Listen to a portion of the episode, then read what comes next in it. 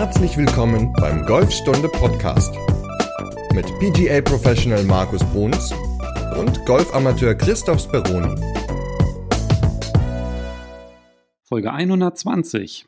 Heute geht es dem langsamen Spiel an den Kragen. Moin Markus. Moin Chris. Ja, und damit wir auch zügig zu Werke kommen, damit das Ganze auch nicht so lange dauert, haben wir uns gedacht, lassen wir mal so die Themen vorne weg, die wir immer so besprechen, mal komplett weg und wollen mal direkt anfangen, denn, und das finde ich persönlich immer ganz, ganz wichtig und das habe ich auch in den letzten Monaten immer wieder gesehen, auch auf Golfreisen, die Golfrunden dauern in meinen Augen einfach viel zu lange, weil viel zu viel Zeit für Dinge verschwendet wird, äh, ja, die unnötig sind, wie in der Gegend rumstehen und gucken, was der Mitspieler macht, anstatt diese Zeit zu überbrücken, indem man sich schon mal vorbereitet auf den Putt, auf den nächsten Schlag, auf was auch immer. Aber ja, deswegen teilweise auf den Reisen dauern die, die, die, die, die Runden knapp über fünf Stunden und da wollen wir jetzt mal rangehen an die Dinge, die helfen, einfach schneller zu werden.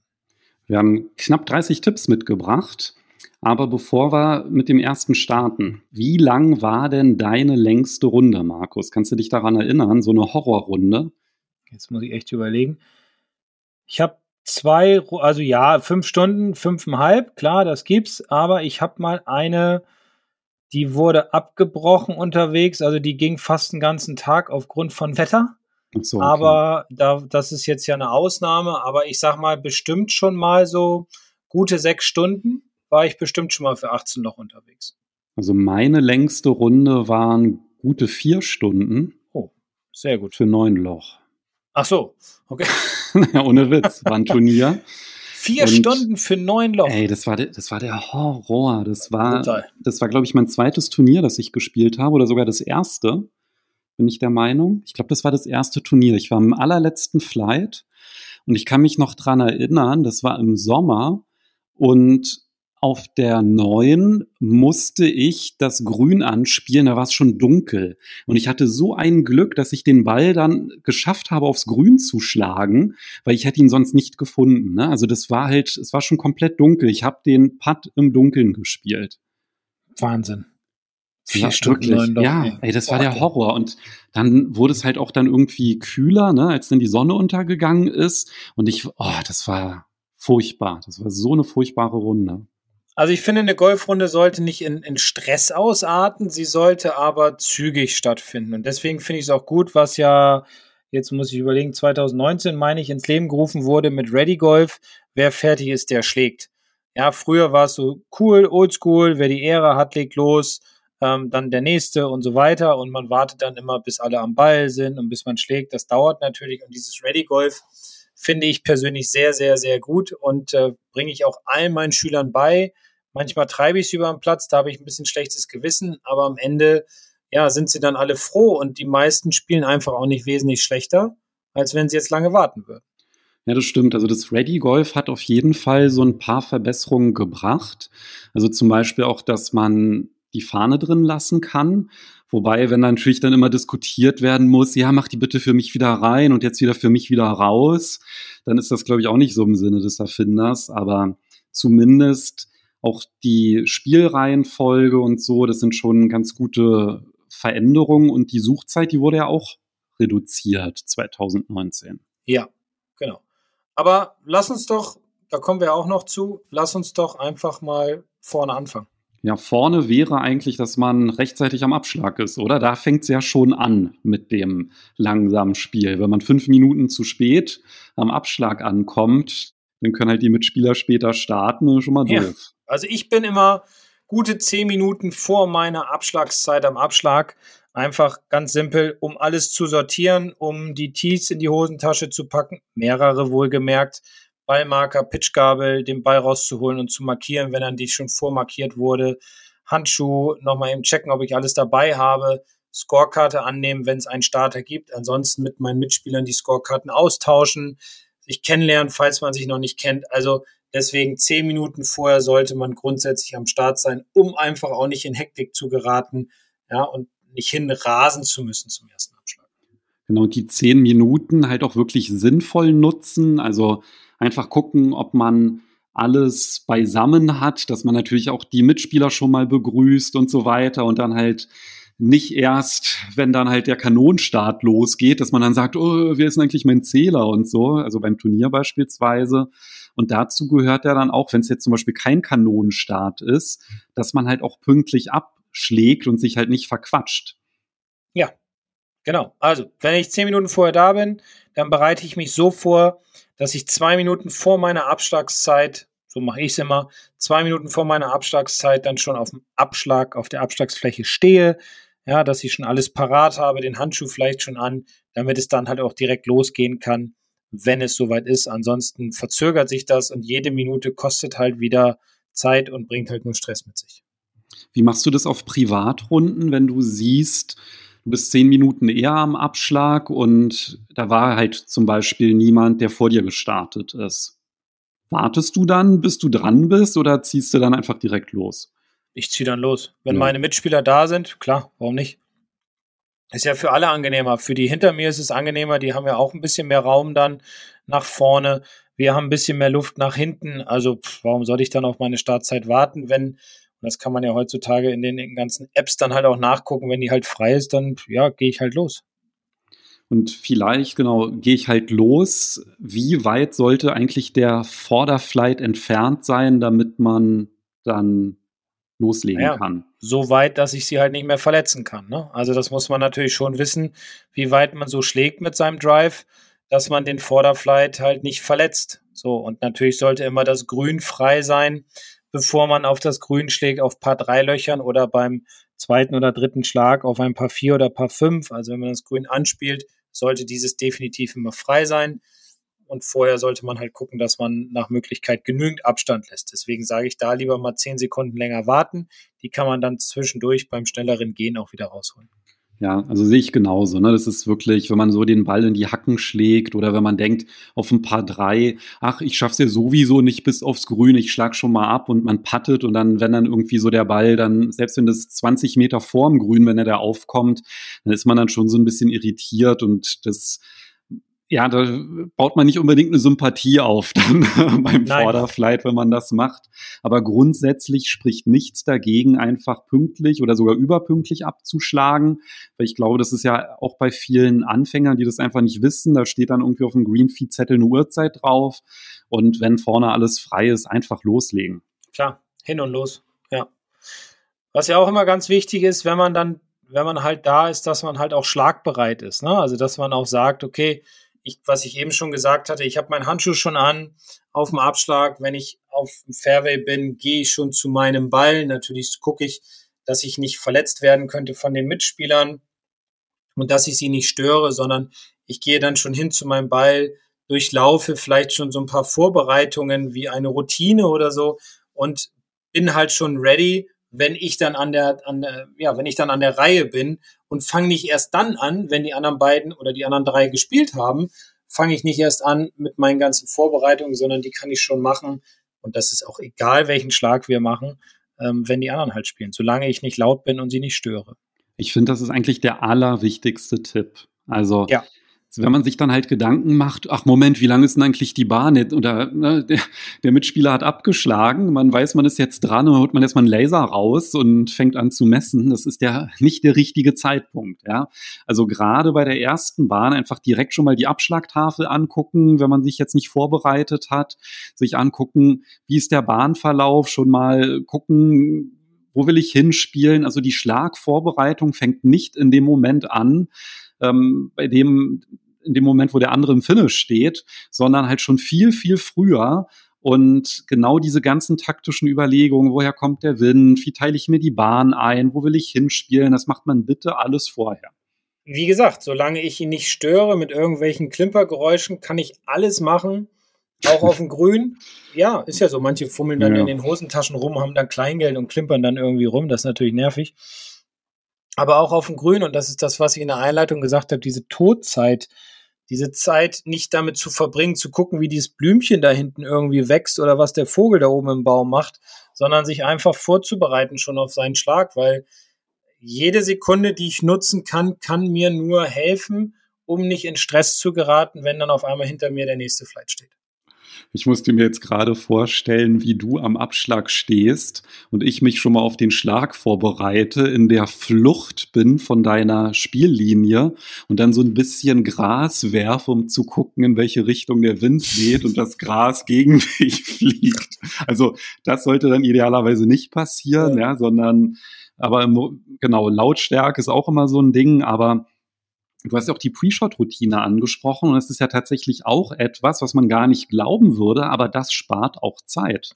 Ja, weil man dann äh, ja einfach alle Dinge, was wir eben auch schon gesagt hatten in dem Punkt vorher, durchläuft. Das heißt, man stellt sich hin, man äh, überlegt, wo kommt der Wind her, man nimmt dann den richtigen Schläger. Klar hat man vorher geguckt, wie weit es ist. Man überlegt sich die Spielbahn, also wo spiele ich hin. Man entscheidet sich für den Schläger. Man sucht sich eine Ziellinie, indem man hinter dem Ball steht. Man geht dann hin zum Ball, richtet seinen Schlägerkopf zum Ziel hin oder zum Zwischenziel hin aus, stellt sich ran, atmet vielleicht nochmal und schlägt. Man kann das Ganze auch noch ein bisschen ausweiten, ja, mit diesem Boxensystem, worüber wir auch schon oft gesprochen haben. Aber ich sag mal, wenn ich eine Routine habe, hat das den Vorteil, ich mache erstens immer wieder die gleichen Abläufe. Diese Abläufe helfen mir, ein gewisses Selbstvertrauen zu bekommen. Und der zweite Vorteil ist einfach, ich bin dann am Ball voll auf meinen Schlag fixiert und konzentriert und muss dann nicht mehr überlegen, oh, habe ich mich jetzt richtig ausgerichtet, habe ich den richtigen Schläger, ist der Griff richtig und so weiter, sondern ich kann mich dann einfach hinstellen und losfeuern. Und es ist eine Routine, die mir hilft, wie gesagt, das Ganze nicht nur zu beschleunigen, sondern vor allem auch ein Selbstvertrauen zu bekommen für den Schlag, den ich dann ausführen will. Ja, und so eine Pre-Shot-Routine, die denkt man sich halt nicht auf dem Platz spontan aus, sondern du hast gesagt, die muss man ins Training integrieren. Da packe ich auch noch meinen Link in die Podcast-Beschreibung mit einem, so einem Video, in dem du dieses Boxensystem genau beschreibst, wie man das umsetzt. Weil das Negativbeispiel ist ja, was viele mit einer Pre-Shot-Routine haben, das sind ja diese 20 Probeschwünge und dann so, oh nee, der war noch nix, nochmal, ah nee, der war auch noch nix, ah ja, jetzt war der super. Und äh, das ist halt nicht der Sinn von einem Probeschwung, ne? Also, und da muss man aber vielleicht auch so ein bisschen unterscheiden. Also ein Probeschwung, da haben wir ja auch schon, glaube ich, ausgiebig drüber gesprochen. Das ist ja wirklich eher dass man sich auf einen bestimmten Bewegungsaspekt fokussiert, auf den man besonders achten möchte, dass man dann halt eben ohne Technikgedanken an den Ball geht. Aber Probeschwünge machen natürlich auch zum Beispiel vorm Chippen total Sinn, um einfach diesen Bodenkontakt zu suchen. Und das kann man halt auch machen, bevor man dran ist. Ja, also nicht erst in dem Moment, sondern gerade beim Ready Golf und beim Chippen ähm, sowieso. Ja, wenn die anderen dann gespielt haben, dass man da schon an seinem Ball steht, dass man schon mal den Bodenkontakt gesucht hat und das ist halt etwas total Hilfreiches dann und beschleunigt dann auch das Spiel. Ja, und noch ein Punkt, der mir persönlich auch immer wieder auffällt, ist, der provisorische Ball wird viel zu selten eingesetzt. Ja, also das ist auch ein Thema. Provisorischer Ball ist dafür da, um halt auch Zeit zu sparen. Weil wenn ich einen Ball in den Busch geschlagen habe, dann habe ich die Möglichkeit, drei Minuten meinen Ball zu suchen. Das ist jetzt ja auch seit 2019 neu. Also drei Minuten darf man jetzt nur noch den Ball suchen. Das soll ja auch dadurch entsteht ja auch ein beschleunigtes Spiel. Das Problem ist aber, wenn ich diesen Ball nicht finde in den drei Minuten, habe ich nur eine Möglichkeit. Ich muss ja wieder zurück zu dem letzten Punkt, von dem ich geschlagen habe.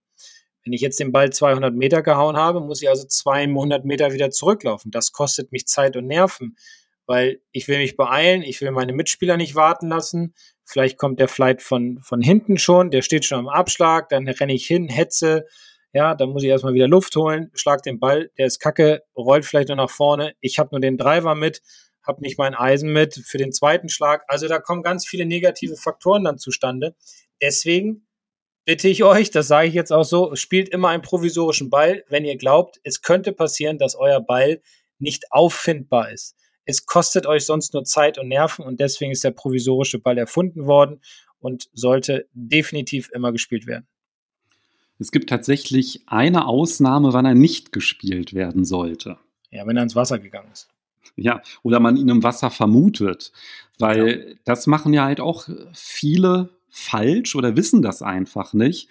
Weil das Schöne ist ja, wenn er im Wasserhindernis gelandet ist, da kann man ja super schnell weiterspielen, wenn man ihn nicht findet. Ja, also dann ist er nämlich drin verschwunden und dann kann man halt droppen und es geht direkt weiter. Gibt natürlich dann Strafschlag, aber Wenn man ihn in einem Wasserhindernis oder in einer Penalty Area vermutet, dann spielt man bitte keinen provisorischen Ball.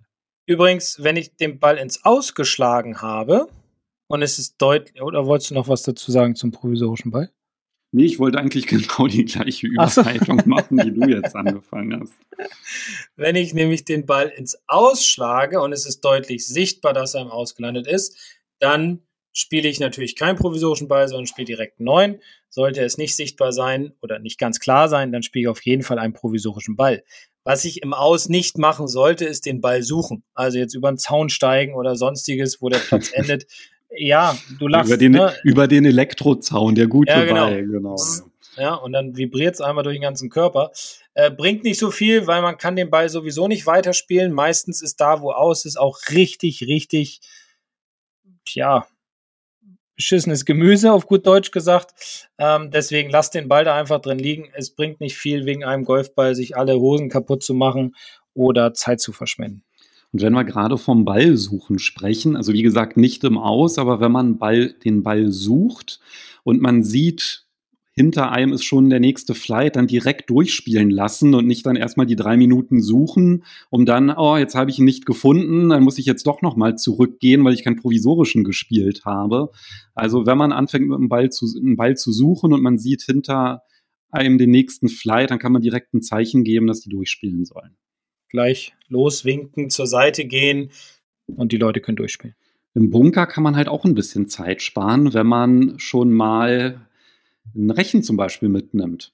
Genau, Bunkerhake einfach mit reinnimmt zum Ball, auf dem Rückweg dann rückwärts in seiner, ich wollte gerade sagen, Fahrspur, in seiner Laufspur, den Rechen dann, ja, den, den, den, den, ach, den Rechen nicht, den Sand dann wieder schön glatt machen, dass der Nächste sich freut, wenn er dann im Bunker geschlagen hat, dass der Bunker ordentlich aussieht. So spart man auch dort eine ganze Menge Zeit.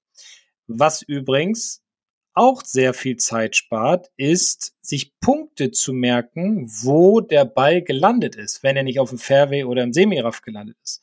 Ja, dass man sagt, okay, guck mal da hinten bei dem Busch mit den roten Blättern, da in der Nähe ist dein Ball aufgekommen, ist da noch ein bisschen nach rechts gesprungen, da gehen wir jetzt gleich mal hin und suchen den. Aber vorher auch da vielleicht einen provisorischen Ball spielen. Falls der dann tatsächlich im Busch ist, muss man ansonsten wieder zurücklaufen, falls man ihn nicht gefunden hat.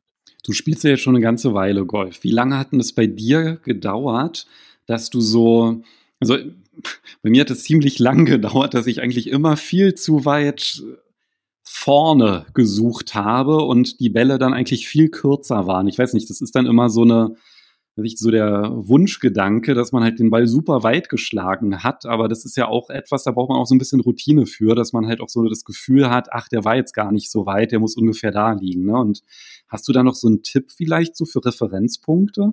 So einen ganz praktischen? Schwierig. Also ich kann dir nicht sagen, wann es bei mir so angefangen hat, dass ich sagen kann, okay, da ist der aufgekommen und ist dann da und da hingesprungen. Ähm, vielleicht liegt das irgendwo so im Blut dann mit drin und das, das eignet man sich einfach so unbewusst mit an. Referenzpunkte ist immer schwierig zu sagen. Ich finde es immer wichtig, seinen Ball komplett zu verfolgen, dass man bis zum Ende hinterher guckt, dann erst das Tee aufhebt vom Abschlag zum Beispiel. Viele heben viel zu früh das Tee auf und verfolgen ihren Ball nicht bis zum Ende.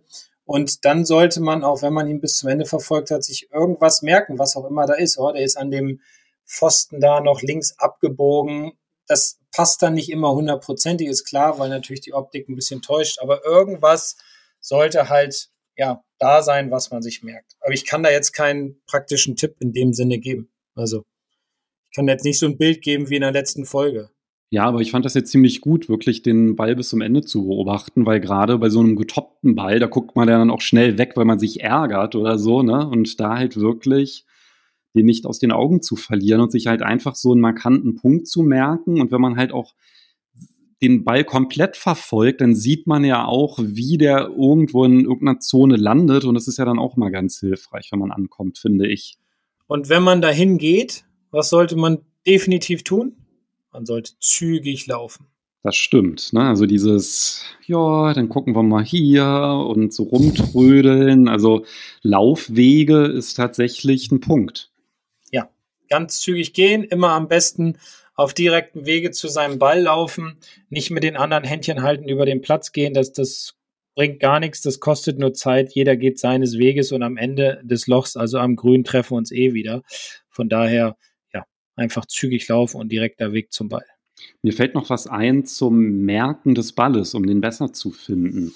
Und mhm. zwar, wenn man einen Ball gut getroffen hat und man idealerweise weiß ungefähr, wie weit man schlägt und man sich vorher die Bahn eingeteilt hat, dann erhöht das natürlich dann auch enorm die Chance, den Ball auch wiederzufinden. Ne? Also wenn man jetzt irgendwie ja, weiß ich, mit einem Driver abgeschlagen hat und dann irgendwie in 250 Metern Entfernung den Ball sucht, dann ist das wahrscheinlich für die meisten ein Ticken zu weit. Also, man sollte sich nicht selbst überschätzen, sondern man sollte seine Schlagweiten kennen. Ja, dass man dann weiß, okay, mein Drive ist so und so weit geflogen, da liege ich immer so in der Region, da vermute ich ihn mal. Das ist auch ein ganz, ganz wichtiger Tipp, dass man nicht zu weit läuft, sondern dass man auch versucht, ja, dann genau in diese Richtung halt zügig hinzugehen.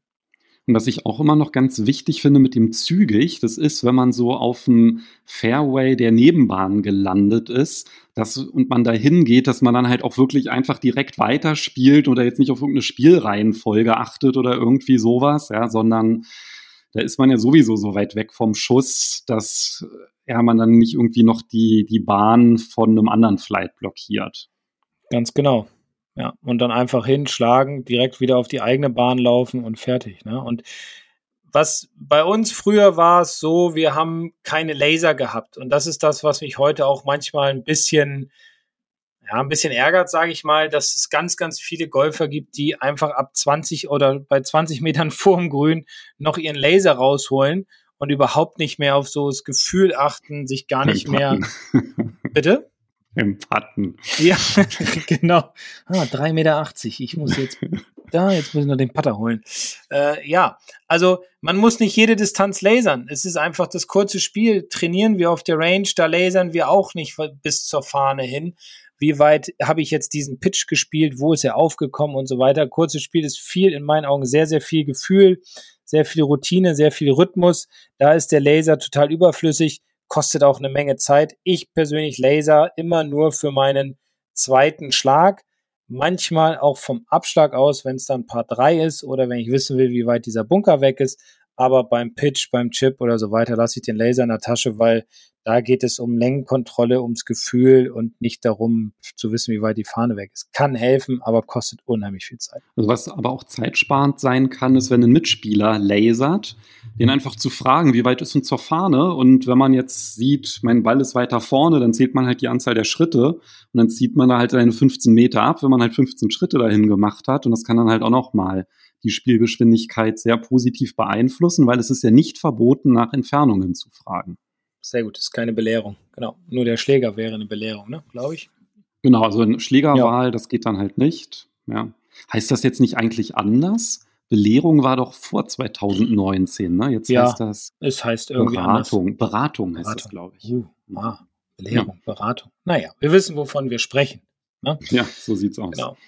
Ein Ersatzball ist übrigens auch ein ganz wichtiges Wort, ja, und auch ein ganz wichtiger Hinweis, einen Ersatzball immer griffbereit haben genauso wie auch eine Pitchgabel in die Hosentasche packen und auch mehrere Tees mit in die Hosentasche packen, dass man ja immer wieder genügend Tees in der Hosentasche hat, merke ich auch oder stelle ich auch immer wieder fest, dass die Leute dann an Abschlag drei auf einmal dastehen und merken, oh, ich habe gar kein Tee, ich muss erstmal zu meiner Tasche wieder, holen dann aber auch nur eins raus, das geht wieder kaputt.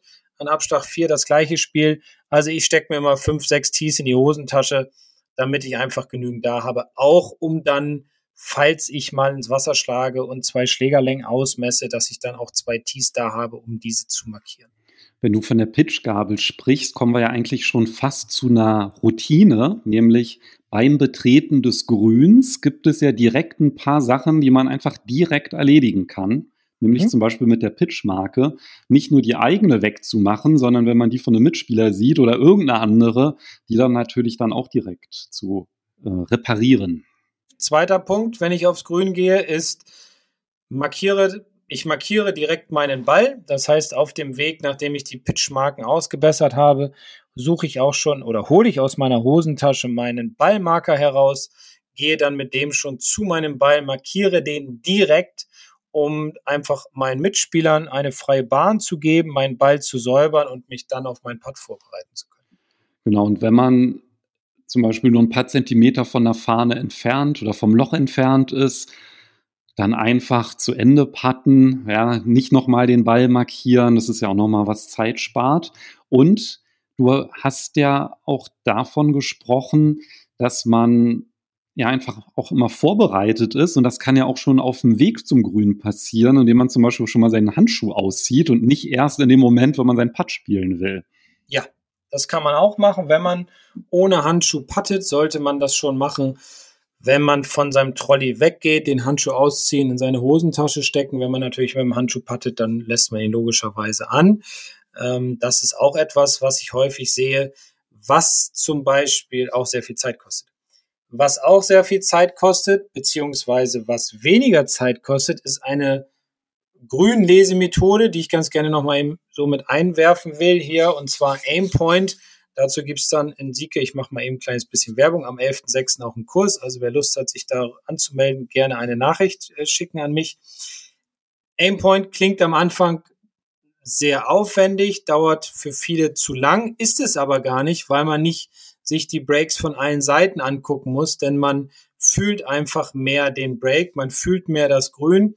Das ist jetzt mal ganz kurz angeschnitten und das bringt natürlich oder, oder fördert auch die Schnelligkeit, bevor man von der einen Seite guckt, dann guckt man von der Seite, dann guckt man nochmal von der hinteren, von hinter dem Loch, dann geht man wieder zurück zum Ball. Das kostet viel mehr Zeit, als das Grün zu fühlen und ja, über sein Gefühl zu packen.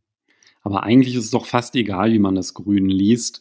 Ich glaube, das Wichtige ist einfach, dass man damit schon mal anfängt, sobald man das Grün betritt. Also einfach mal schon ja. zu gucken, wie ist das Gefälle, wo liegt mein Ball, wie sieht das aus und dann nicht erst damit anfängt, wenn man selber an der Reihe ist genauso ist es auch wichtig, sein Golfbag immer so hinzustellen, dass man es ja dann direkt mitnehmen kann. Also wenn der nächste Abschlag auf der rechten Seite vom Grün ist, mein Ball liegt links vom Grün, dann stelle ich erst mein Golfbag in Richtung des nächsten Abschlags, nehme meinen Putter mit, nehme noch ein, zwei Schläger für den Chip mit, weil ich weiß nicht genau, welcher der ideale Schläger ist, nehme ich am besten zwei mit und dann gehe ich auf dem Rückweg, nachdem ich das Loch beendet habe, mit meinen Schlägern direkt zu meiner Tasche, nehme diese und schiebe sie zum nächsten Abschlag und dort packe ich erst meine Schläge ein und schreibe dort auch erst meinen Score auf.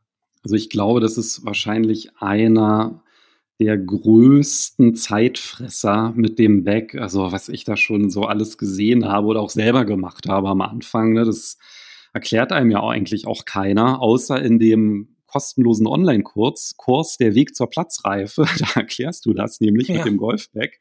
Aber ansonsten, ne, woher soll man das auch wissen? Ja, klar.